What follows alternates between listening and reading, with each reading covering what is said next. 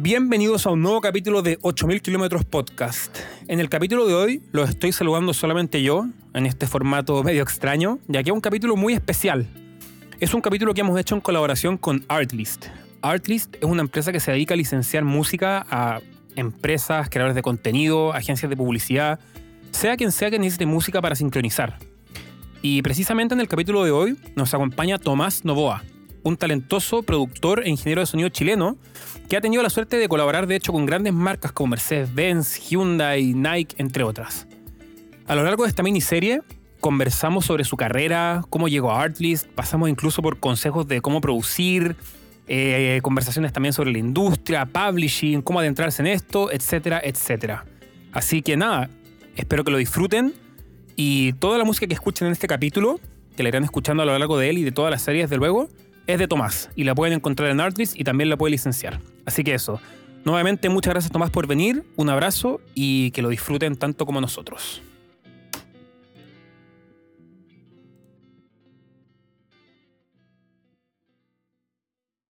Hola gente linda, hoy nos trae algo diferente acá a la mesa. ¿Cómo están? Bien, bien, bien, emocionados. Mejor que nunca, hoy es un día tremendo, weón. Tremenda entrevista, weón. Lo comentaba en la entrevista también, la tabla de posiciones camino al mundial ha cambiado, algo pasó ahí. Yo veo aquí en la Por en un la foto del momentico Zoom. Chile está ahí, está Max está feliz porque está disfrutando por un momentico estar en cuarto No, lugar, nosotros estamos directa. Cabe recalcar que para cuando salga este episodio igual y todas las cosas ya cambiaron, Sí, sí, sí, lo más probable. Probablemente Así que disfruta ya- tu victoria. Disfruta tu victoria de este momento. ah. Disfrútalo hoy día. Exacto, exacto, exacto. Pero bueno, hoy nos trae algo, algo especial. Acá este es un capítulo, eh, de hecho es una serie de capítulos. Este es el primero de tres donde tuvimos la oportunidad de entrevistar a un músico de Arlist. Esta, este episodio, esta serie de capítulos eh, van a ser traídos por Arlist eh, y tuvimos el placer de entrevistar a Tomás, que es un músico artista, donde ha desarrollado su carrera em, musical es por sincronizaciones y viviendo del publishing de su música. como, sí, y también como recordarán, tuvimos hace unos episodios también de invitado a, Daniel. Dani- Daniel. a Daniel, a Daniel que nos estuvo platicando sobre Artlist y todas las nuevas oportunidades que nos estaban dando como artistas, porque muchas veces como que estamos muy sesgados y muy cegados en el sentido de, ah, es que yo quiero sacar canciones y que me descubran y firmar con un label y por verme famoso y, y ya. Bye. Y simplemente nuevas plataformas como la de es- están abriendo nuevas oportunidades y sentimos que también es muy importante que todos nosotros las empecemos a difundir para que se conozcan al final. Exacto, lo que queríamos era hacer eso. O sea, hablando con Daniel nos picó un poquito la curiosidad en el sistema en el que hay otras formas para que los músicos, los artistas puedan vivir de, de lo que aman. Y esa es otra, otra de las maneras. Entonces tuvimos la oportunidad de hablar con, con Tomás y realmente, le, brother, te agradecimos un montón. Tipazo. Los dejo a ustedes para que den los highlights. Bueno, antes que nada, Tomás ha sido puta. Creo que es el primer chileno que me cae. no, mentira, Max. Mentira a todos mis amigos chilenos. Es broma, es broma. Bien. Todos mis amigos chilenos como si tuviera muchos el güey. Mira, cuando ya son dos o más, ya tienes que decir disculpas así generales, weón. Por si las dudas. Pero tremendo invitado. En verdad nos ha dejado consejos bien prácticos. Y nos ha dejado, este, digamos, estrategias de guerrilla, por así decirlo, en plan de cómo encontrar información, de cómo salir adelante. Yo creo que en verdad este, nos ha dado una entrevista muy al punto, nos ha dado respuestas bien prácticas y muy directas. Y grandes consejos que se pueden aplicar en la industria musical. Totalmente, totalmente. Yo me agarro también a las palabras de Jorge, agradecerle por venir, por estar con nosotros. Esperemos que te haya gustado también porque te quedan dos capítulos más con nosotros. Así que nada, eso, agradecerle, eh, tipazo y concuerdo, o sea, nos dio muchos tips buenos. A mí lo que más me gusta es que siento que eh, es muy, weón, diríamos en inglés como relatable, como muy familiar, como muy... Es una, él cuenta su experiencia, por lo menos ahora, de cómo entró en la música, cómo está entrando al, mundo del sync. Creo que es algo que es muy... eh, familiar con muchos de nosotros, muchos músicos, muchos, si tú estás en este mundo, o sea, weón, todos hemos partido de un estudio, él cuenta ahí en su pieza con dos monitores baratitos, que ponía el colchón atrás para mezclar. Eh, varias historias así y, y como, como ha navegado en esto, siento que es súper familiar. No es como entrevistar, no sé, una superestrella que, que sacó un hit y firmó un contrato y como que, bueno, puta, tú decís, bueno, ¿y dónde está mi super hit y mi contrato? No, Tomás es como que ha hecho una gran carrera y es súper, creo, como eso, como familiar, relata, eh, relatable, la palabra en inglés, no sé si en español, no sé cómo decirlo, pero eso, como que súper cercano. Así Y que, bien tiesa creo la tierra, ¿no? Total, Max? Total, total. Así que creo que nos da tremendos consejos. También, como dijo Luis, muestra un poco lo que es otras oportunidades, otro abrir los ojos a otros lados como músicos de generar una vida que al final también creo que es fundamental. Así que eso, no les doy más la lata. Eh, no sé si quieren agregar algo. Así es. Entonces, bueno, con Tomás hablamos un poquito de su experiencia, su carrera musical, branding y cómo llegó a Arlis. Esas pequeñas dudas, cómo las resolvió. Sin más preámbulo, disfruten. Este es Tomás y este episodio es traído a ustedes por Arlist. Hola Tomás, ¿cómo estás? Bienvenido. Hola, ¿cómo están? Estoy muy bien y ustedes. Muchas gracias por invitarme a esta instancia. El placer es todo nuestro. Bienvenido a 8000 kilómetros podcast. Gracias. Y quería decirte, bueno, ya que lo habíamos comentado, acá tienes otro compatriota de Chile, Así nuestro es, querido Sí, Max. Aquí estamos. Celebrando que ayer ganamos. Qué bueno estar compartiendo. Mira, acá yo en, en la llamada veo dos personas nomás que van directo al mundial, ¿ah? Hay- veo dos. Hay uno que hay uno que, que tiene que ir a jugar un repechaje. Así que estamos felices. Ya Estamos disfruten. felices. ya, mientras pueda. ya era hora, era hora. Bueno, moviendo un poco el fútbol de- aparte de la mesa, este, el día de hoy vamos a hablar un poco sobre tu carrera y experiencia musical. Y Tomás, para comenzar, ¿qué fue lo más difícil para ti cuando decidiste meterte a la industria musical? ¿Y cuáles fueron los mayores retos al inicio? ¿Cómo fueron los, los diferentes obstáculos que se te presentaron? Bueno, esa es una pregunta, una buena pregunta. Em, bueno, yo luego de terminar mi carrera como ingeniero civil, me di cuenta que quería trabajar como músico productor full time. Eh, en ese tiempo yo vivía con mis papás y tenía, y si bien tenía un apoyo y, una, y pocas responsabilidades económicas, creo que de las primeras, de las primeras preguntas que apareció fue cómo logro una carrera económicamente sustentable a través de la música. ¿Mm? Creo que en general la educación musical en Chile está muy enfocada como en el contenido y creación de, de la música, en, la técnica, por ejemplo, como tocar piano más rápido. Pero no el hecho de que es necesario generar ingresos igual. Al menos eso es lo que me pasa cuando veo situaciones de amigos que son muy talentosos, pero que no saben qué hacer luego de terminar una composición o un disco y en realidad es que hay que pagar las cuentas para seguir haciendo música. Em, yo no estudié música en una academia formal, pero creo, creo que gracias a mi educación, como más matemática, más ingenieril, y alguna facilidad con los números, creo que abordé esta problemática más temprana, y es decir, y ahí aparece como el reto más grande que fue cuando decidí dedicarme a la música, es como cómo tener una carrera musical económicamente sustentable, que creo que muchos músicos nos planteamos eso en algún momento de nuestras vidas, otros más tempranos que, que otros, pero y aparece este tema de cuando uno comenta que se dedica a la música, aparece siempre el prejuicio de, de que vives o te vas a morir de hambre. ¿ah?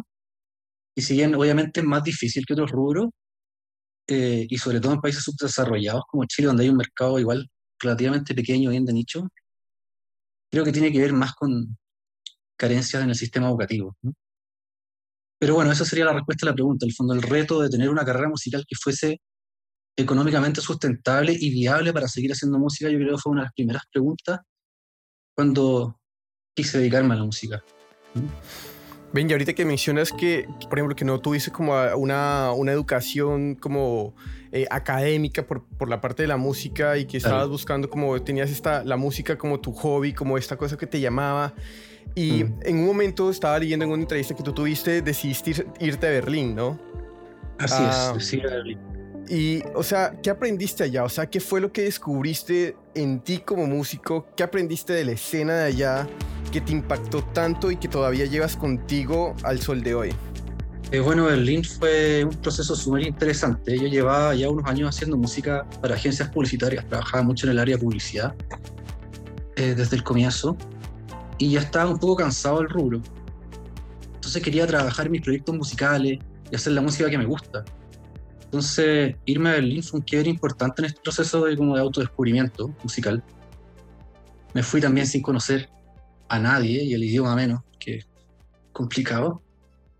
Pero bueno, sabía que Berlín era la capital de la mu- mundial, básicamente la música electrónica, que es lo que más me gusta y tenía mucho interés por conocer la escena. Entonces, bueno, cuando estuve allá aprendí muchísimas cosas, em, probablemente muchas más de las que soy consciente ahora. Pero una de las cosas más interesantes es la cultura del club de Berlín, ¿no? Eh, de cómo la gente se reúne allá a escuchar y disfrutar la música, es uno de los aspectos más interesantes de estar allá. Em, la música toma un rol como súper protagónico y la experiencia de estar en un club se transforma en una especie de rito, una cosa muy catártica, ah, muy sensorial y hasta espiritual, diría yo. Y por eso me gusta mucho también la música que hago, porque también tiene un enfoque más o menos de meditativo, de apreciación de la, de la música. Y eso creo que es muy diferente a lo que ocurre en clubs o discotecas latinas, ¿ah? donde la relación entre las personas y la música es muy distinta. Obviamente hay gente que va a los clubs de, de, Berlín y, Berlín se conoce como un lugar donde la gente se va de fiesta y va, se va de excesos, digamos, como tiene una vida bastante hedonista, se sabe. Pero hay mucha gente que va a apreciar la música y va a viajar con eso y eso me gustó mucho de la escena, me impactó eh, mucho. También allá, bueno, allá está todo pasando igual, o sea, hay un montón de músicos, muchos desarrolladores de equipos, de sintetizadores, instrumentos musicales, tecnología, software, ¿ah? Y sin duda es un espacio súper interesante para encontrar inspiración, compartir con gente que tiene muchos los mismos intereses finalmente. Em, por otro lado, bueno, allá descubrí que se puede hacer mucho con muy poco. En Berlín yo terminé uno de, de los EPs que más me gusta, que se llama Raíces. Y mm, lo hice con un laptop en una pieza que arrendaba ese tiempo. No tenía sintetizadores análogos, ni aparatos sofisticados, ni compresores externos, nada, sino que solo un teclado MIDI dos octavas, alguna cosa que casi que desechable, y un, y un par de monitores eh, que me costaron 200 euros.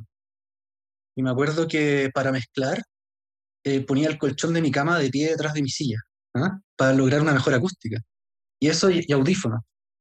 Y mm, y hasta el día de hoy, bueno, no, no, es, un, no es un EP que suene así estudio profesional, carísimo, ¿ah? a nivel gringo, pero es algo que hasta el día de hoy, ya hice hace cuatro años, me tiene súper contento. Entonces, es interesante como con pocas cosas se puede hacer mucho cuando uno está en un lugar donde se siente creativo, está inspirado y todo.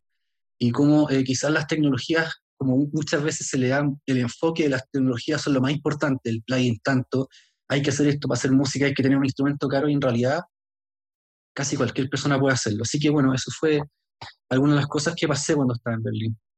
Puta, qué buena.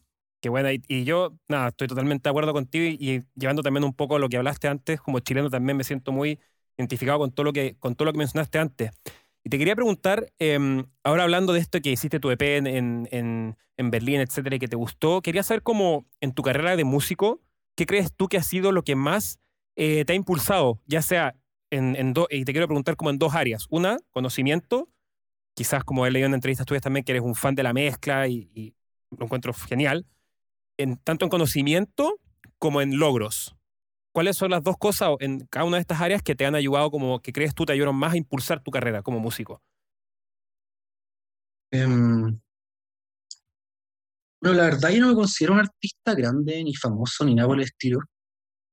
Creo que me faltan muchas cosas por vivir, personas que conocer y aprender pero estoy bastante contento con las cosas que he logrado de forma independiente. Y en ese sentido creo que de las cosas que me ha, ayudado a avanzar en este proceso, más que un conocimiento técnico o algo así, es como una forma de pensar o algo más de mindset o psicológico,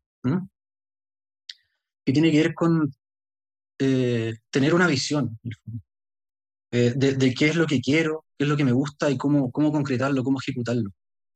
Em, la capacidad como de plantear objetivos y planificar cómo lograrlos en el tiempo y entender por qué queremos esos objetivos también. Puede ser a veces súper revelador para cambiar direcciones.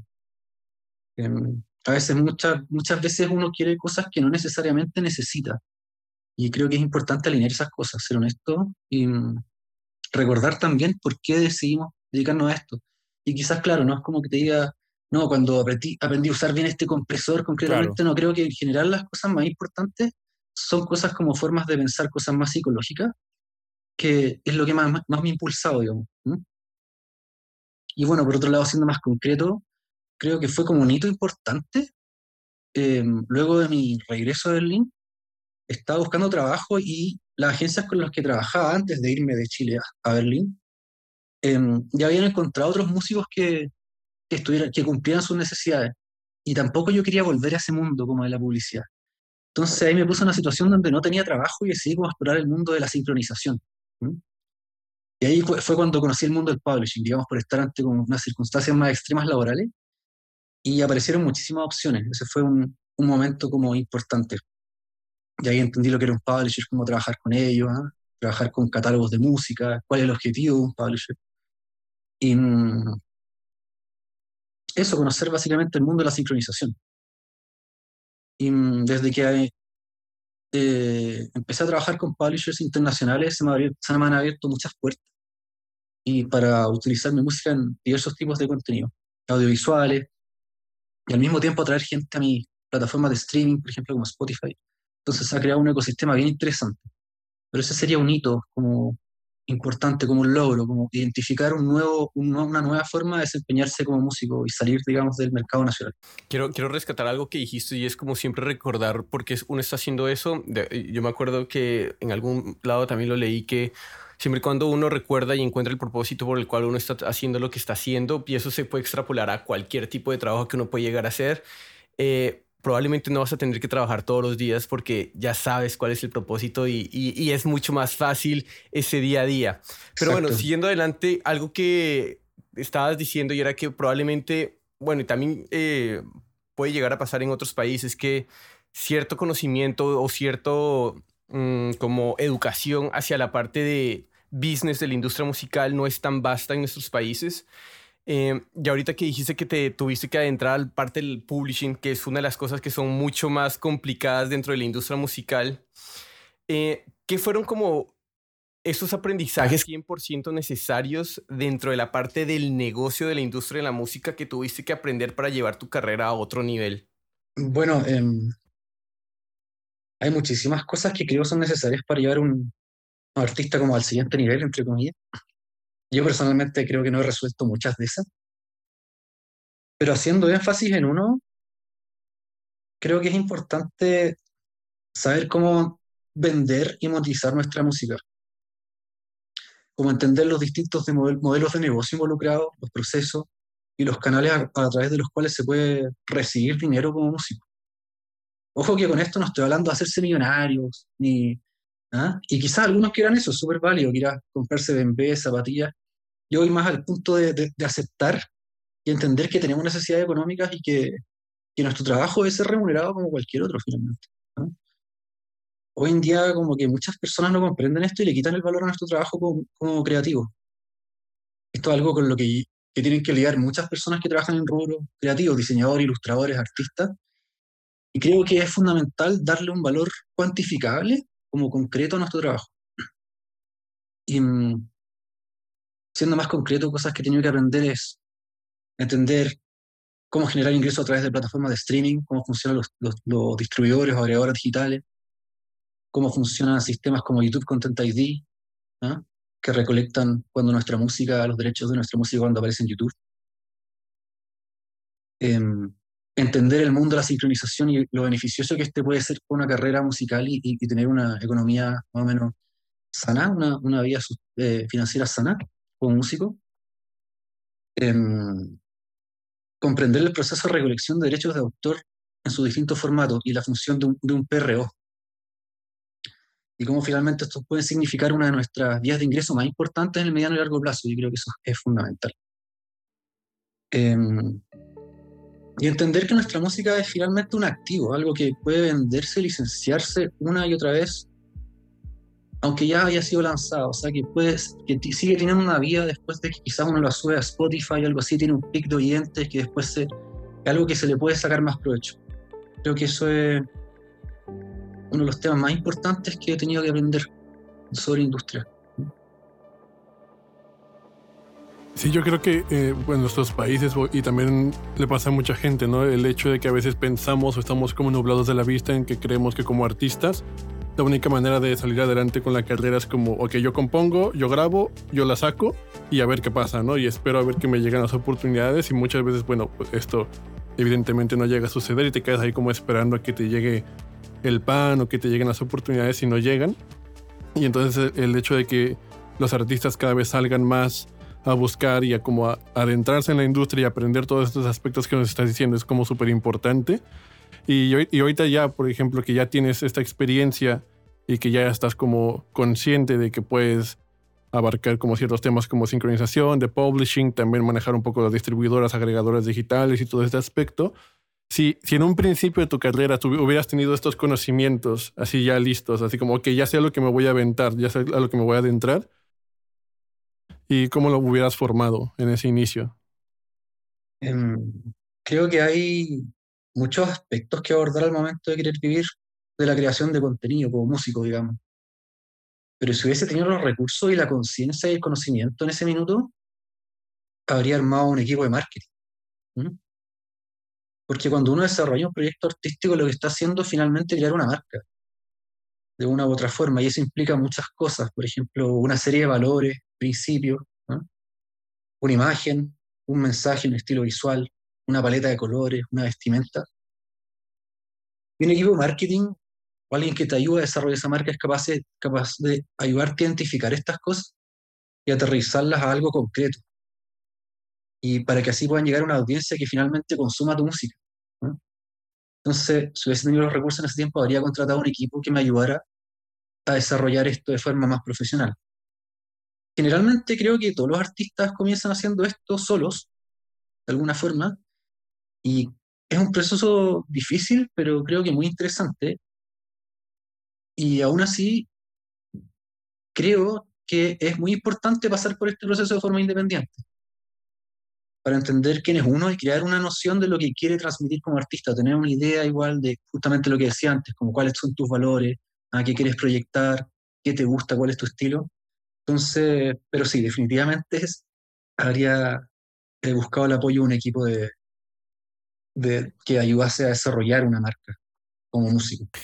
Buenísimo, buenísimo. De hecho, contestaste un poco la pregunta que tenía preparada en la, pauta, la siguiente, pero la voy, a, la voy a enfocar un poco más, quizá entonces al área musical que era como, te íbamos a preguntar, que es como, ¿qué consejo le darías tú a un músico o artista que quiere empezar a trabajar con Artlist o, o, algún, alguna empresa alternativa, digamos, pero en particular, ¿qué es valioso para ellos o qué crees tú que es valioso para una empresa como Artlist, que ven en un artista como tú? Yo creo que para una empresa como Artlist, que Artlist tiene igual un modelo distinto de negocios a los publishers antiguos, en el sentido de cómo tiene una suscripción, ¿eh? al tipo de gente que quiere llegar. Pero creo que para trabajar con Artlist o cualquier otro publisher similar, eh, es fundamental hacer buena música. O al menos eh, lo mejor que uno pueda entregar. Que sea una propuesta honesta y no para otros, sino algo que uno mismo quiere escuchar, algo que yo quiero escuchar para mí, algo que yo disfruto. Al menos así ha sido en mi caso. Porque cuando uno trabaja apasionado en una canción, esto queda inevitablemente plasmado finalmente, y la gente que escucha tu trabajo lo nota y lo siente, y se contagia con esa inspiración y motivación. Y en el mundo del publishing se usan muchos guiones, o briefs, que le llaman. Por ejemplo, se necesita, una canción country positiva, o un track happy ukulele, siendo más cliché, o una música épica orquestal. Y ok, funciona en muchos casos, pero con el tiempo que llevo en esto, me he dado cuenta de que hay un gran interés por parte de la gente que crea videos, de encontrar música original, que sea más propositiva, que no intente necesariamente calzar con los cánones o cumplir expectativas de una audiencia eh, predeterminada, como algo que los mueva. Y si eres un poco original, si eres poco original, perdón, es menos probable que esto ocurra. Por eso, o sea, los creadores de video también son artistas finalmente y quieren proponer algo diferente para, y para esto necesitan música diferente que se salga un poco de lo convencional lo esperable. Y creo que ahí está uno de los valores grandes de Arlist, donde están haciendo esta búsqueda de salir del brief, ¿ah? sino de buscar artistas para proponerlo para creadores de video. Y, ese quiebre yo creo es muy importante, ¿ah? como juntar esos dos mundos de la originalidad y autenticidad musical con el editor de video, el creador de video. Y, y si te... Así que sería mi consejo. No, que ese sería mi consejo, hacer una propuesta musical interesante y no caer tanto en los briefs o que lo que, lo que buscan los publishers más estándares. Eso sería lo que yo creo. y te quería ahora dar un poco vuelta a la pregunta. Em, ¿Y tú como artista, qué buscarías en un publisher que te gustaría, ya sea desde el área de, deals, de oferta, de, eh, no sé, todo?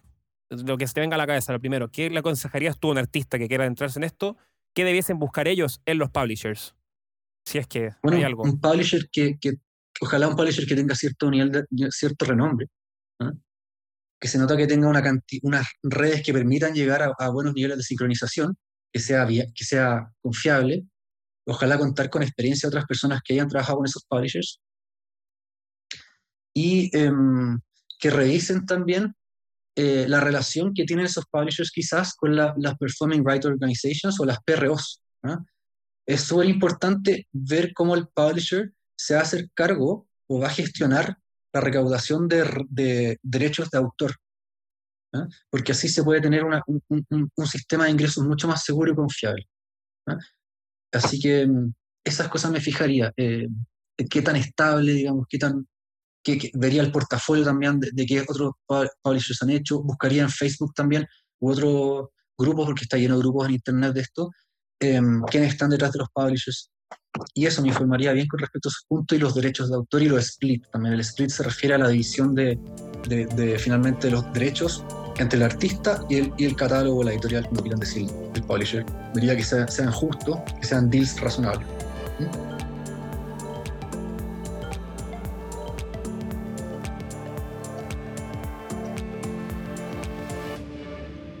Es súper interesante y también como también desde el otro lado, eh, un publisher, por ejemplo, también puede estar buscando a cierto tipo de artista que haga cierto tipo de música, entonces al final como que se podría llegar a volver como una búsqueda mutua, a ver, a encontrar el perfect match entre artista y publisher y artista y diferente, por ejemplo, label o ya diferentes empresas de la industria, ¿no?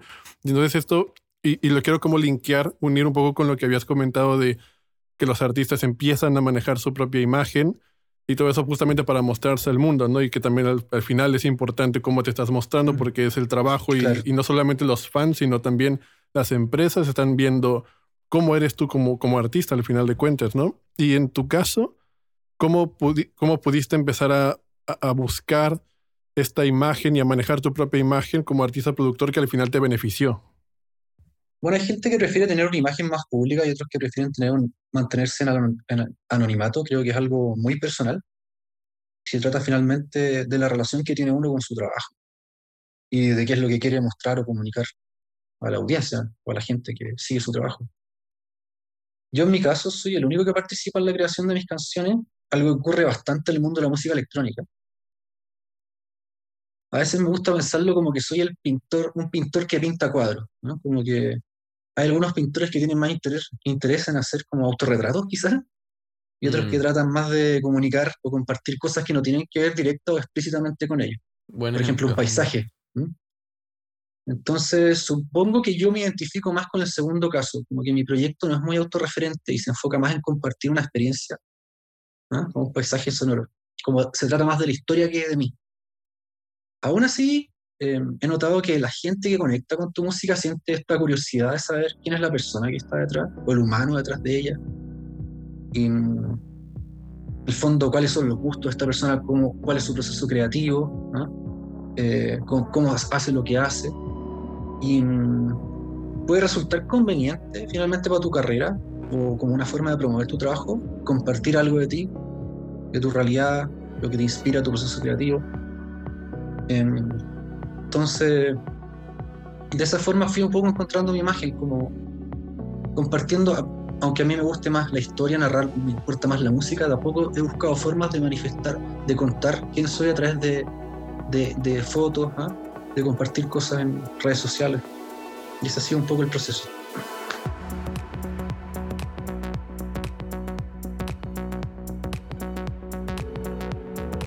Y Tomás, justo hace un rato tú mencionaste que hoy en día para que una plataforma se fije en ti tienes que tener buena música. Pero hoy en día tener buena música ya no es suficiente para llegar a tener éxito en la industria musical. Y también, bueno, como tú también estás diciendo, se recomienda tener presencia fuerte en redes sociales, producir tu propio contenido y entre otras razones. Y bueno, en lo que has vivido o en la experiencia que has tenido como artista y productor, ¿cuáles han sido los errores más comunes que tú has visto en las personas que cometen al automarketearse? Yo creo que estoy muy lejos de ser un experto en redes sociales, ¿ah? Y quizás ese es uno de mis puntos débiles como ahora en este minuto. Eh, personalmente yo no me siento muy cómodo compartiendo mi vida personal en redes sociales y mi trabajo se trata más de mi música y no quién está detrás, como decía antes. Eh, pero justamente eso puede ser quizás contraproducente en términos de marketing. La gente quiere saber, o muchas veces quiere saber quién es el personaje detrás de la canción que les gusta, ¿no? y quizás no hacer un plan de marketing sólido a través de redes sociales podría verse como un error. una estrategia, seguir un plan, con cierta, cómo se organiza la distribución de contenidos, ah, cuándo voy a sacar este single, va a ser parte un EP, qué fechas van a salir. ¿ah? Pero bueno, finalmente se trata de lo que uno quiere. Como músico, como artista, quizás puede estar súper contento componiendo música de películas de forma anónima y no necesita estar muy expuesto públicamente. Entonces depende eh, de lo que uno quiera y de lo que uno entienda por éxito. Eso es cierto, ¿no? O sea, que lo que acabas de decir, que uno tiene su propia definición de éxito. Exacto. El éxito depende de lo que uno entienda finalmente como éxito. Y bueno, en el caso que se opte por hacer una campaña de marketing eh, y tener una figura más pública en redes sociales, creo que un error común es no tener claro cuál es la marca o el concepto, eh, la imagen, los valores, y finalmente no dejar claro de qué se trata tu proyecto. Como que creo que es súper importante que haya coherencia al momento de querer maquetar un producto y quizás ese es uno de los puntos uno de los errores más frecuentes en gente que está comenzando, no tener una marca sólida, no tener coherencia en su proyecto a nivel más visual. Y creo que ese puede ser un error común entre gente que intenta, que, que comienza a automarketearse. Totalmente, totalmente. Tomás, ya estamos llegando al final de este primer episodio. Para nuestro oyente, este es el primer episodio de una serie de tres que vamos a hacer con Tomás. Y en el siguiente episodio la idea es adentrarnos mucho más en la experiencia que ha tenido Tomás con Artlist. Así que queremos terminar este justamente como entrando ya de Artlist. Así que te queríamos preguntar... Pequeña abrebocas. Exacto. Entonces ya nos diste un pequeño adelanto de, de cómo te adentraste en el mundo del sync, etcétera, pero queríamos saber ya más específicamente cómo, cómo llegaste a la plataforma misma y cuál o cuáles fueron los factores que te trajeron justamente a trabajar con ellos. Em, yo cuando, cuando estaba viendo en Berlín me mencionaron Artlist, justamente como, como una alternativa a, a, meterse en el mundo de la sincronización, pero la verdad lo ignoré en ese minuto. Y bueno, en verdad es, bien corta la respuesta. Cuando volví a Berlín, fue, fue una casualidad. Yo cuando volví desde Chile a Berlín, el año 2018, había lanzado un EP y estaba en SoundCloud. Y la verdad es que me contactó uno de los A&Rs de Artlist. Me mandó un, un, mensaje o un mail, me dijo, a tu mail, queríamos incluir tu música en el catálogo. Y así fue como ocurrió. Eh, yo estaba un poco escéptico, pero así fue y fue una casualidad en realidad. No, no, no estuve nunca buscando, todavía no me metía a trabajar con, con publishers. Entonces, la verdad, mm. fue una, una, una suerte. Y ahorita bien que dices que, estaba, que eras escéptico de todo lo que estaba pasando en el momento que Artlist se acercó a ti. ¿Cuáles fueron como esos pequeños miedos o esas pequeñas dudas que tuviste como que, ok, voy a empezar a trabajar con esta empresa, con Artlist? Eh, ¿Cuáles fueron esos miedos y cómo los terminaste resolviendo a, a, medida que iba pasando el tiempo? Bueno, en realidad al comienzo sentía más que miedo como un escepticismo. Como en un comienzo pensé que era algún tipo de spam, o estos bills medio, truchos que te llegan al mail como tenía las expectativas muy bajas, pero firmé igual, como que caí, digamos. la, verdad, la verdad es que a fin de año me, llegué, me llegó una gran sorpresa, mi música la ha ido súper bien, como que me llegaron como me llegó buena, una buena paga y ahí desde entonces me di cuenta que el, que el publishing era un sistema que funcionaba y un buen camino para también explotar como músico. Así que mm, en primer lugar como escepticismo. Yo creo que en general hay mucho escepticismo también en torno a los publishers, como que uno cree, no, esto no funciona, que lo hace, como que es un poco una, una caja media negra. ¿Ah? Pero, y bueno, quizás uno de los míos que surge al trabajar con Artlist u otros publishers es, una vez que uno entra un poquito más, es lo poco predecible de las cantidades y los plazos con los que ocurren los pagos. O sea, eh, creo que nosotros estamos mucho más familiarizados con ganar cierta cantidad de forma mensual o con pagos más regulares o ofrecer, por ejemplo, un servicio por un valor concreto, un work for hire. Por ejemplo, me van a pagar tal cantidad de plata por hacer un mix para tal canción. En el mundo del publishing es todo más incierto. En general, no, no es un work for hire, eh, sino que es, como más una apuesta. Una apuesta porque cierta canción o un álbum que se produce se venda bien pueden venderse muchas licencias de una canción que uno hace o puede que no se venda ninguna. Y puede que esto ocurra en el corto, en el mediano o largo plazo. Entonces, la idea detrás, eh, o sea, ese es un miedo, entonces la incertidumbre. ¿ah? Y quizás es bueno cuando uno comienza en esto complementarlo con pegas que dan trabajo más a corto plazo. Eh, y a uno, eh, en el fondo, la idea detrás de esto es ir armando un propio catálogo que crece con el tiempo. Y a medida que uno va, teniendo un mayor repertorio, los ingresos comienzan a ser más estables y predecibles. Eh, diría que esto ocurre como luego de dos años de, empezar a incursionar en el mundo de, de desarrollar un catálogo propio. Y en ese sentido, quizás entrar al mundo del publisher puede dar un poquito miedo, de no ver concretamente, ah, ya, ok, por hacer esto voy ganar tantas lucas en tal fecha, ¿ah? Tanta plata, perdón, tanto dinero. Eh, así que eso, eso sería una de las cosas que, que uno le teme un poco al ingresar a trabajar con publishers. Buenísimo, buenísimo. Y, y digamos, esto, esto de las, de las performance royalties es algo que mucha gente a veces compositores simplemente lo dan porque no saben eso es al principio, por lo general que son jóvenes, pero al fin y al Mm. cabo son, son, es plata que termina alimentando eh, el futuro de muchos escritores y de muchos productores y es, o sea, es, Totalmente. es- es muy válido lo que estás diciendo. Entonces es algo que tanto productores afuera como escritores, eh, esos performance royalties o los mechanical royalties son, son plata que muchos escritores pueden sostener su vida por años y años y años y años. Y ven, yo ya como para ir cerrando, y tengo una última preguntita que me quedó ahí la espinita y me la quiero sacar y era como, al principio estabas mencionando como que a los creativos por lo general no les remunera bien por su trabajo, ¿de acuerdo? Y hay que saber cómo, cómo cobrar.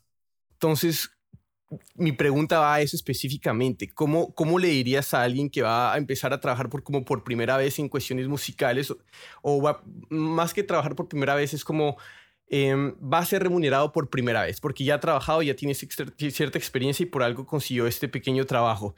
¿Cómo, cómo, cómo esa persona le pone valor a su trabajo creativo? Eh, yo cuando estaba en esa situación, lo que hice fue averiguar cuánto cobraba mi competencia. y lo hice de una forma bien, quizás no muy elegante. Creé una cuenta de, un, mail falso en Google, que se llamaba, de un tipo que se llamaba Cristóbal, que supuestamente era un creador audiovisual, era un tipo que estaba filmando comerciales y mandé a cotizar distintos proyectos a otras agencias, a otros músicos, perdón. Y ahí obtuve todas las tarifas de los otros músicos. Y en base a eso, calculé, digo, un estimado de cuánto debería cobrar yo. ¿Ah? Y eso fue lo que hice. Y quizás no es tan elegante, tan bonito, pero es alguna forma ver cuánto cobra la competencia y establecer. Está perfecto, tus yo lo veo- propios yo lo yo precios. bien. Es genial, es, un- es genio, en verdad. No, y, o sea, yo creo que es un yo ese consejo lo he escuchado también de, de grandes personajes en la industria. De hecho, no sé, Matt Weiss, un ingeniero mezcla muy conocido que dice lo mismo. O sea, averiguar el precio no, no tiene nada de malo. No, es eh, eh, claro, quizás hacerme, haberme hecho pasar por un personaje que no existía no era muy correcto, pero era una, era una, una mentira blanca, digamos. Solo quería saber cuánto cobrar. Así que averiguar cuánto cobra la competencia es válido.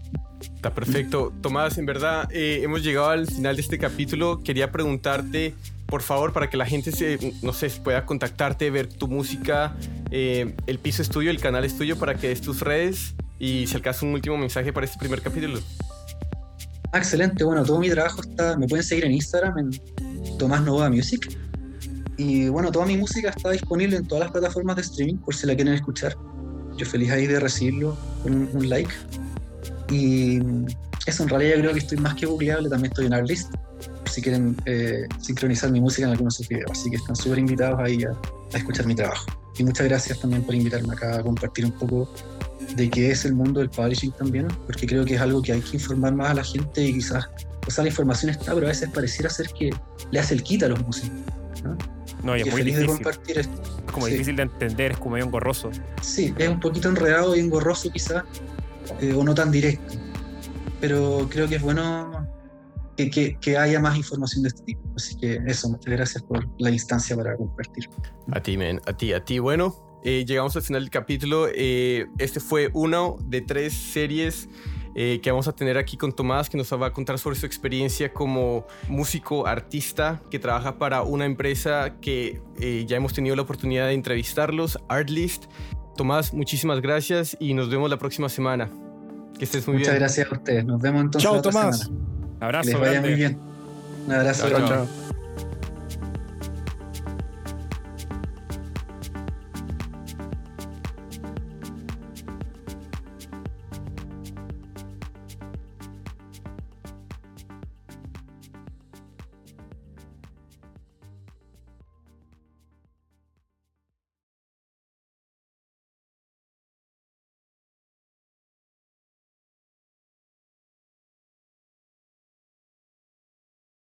Hey, muchas gracias por escucharnos y no olvides de seguirnos en Spotify, Apple Music, Pandora o la plataforma digital que sea de tu preferencia. Si te gustó el podcast, no olvides recomendarnos a tu grupo de amigos o colegas, ya que esa es la mejor manera de que sigamos creciendo la comunidad. También nos puedes encontrar en Instagram, Facebook y YouTube como 8000 kilómetros podcast. Cualquier comentario, duda o sugerencia es más que bienvenida y nos vemos en el siguiente episodio.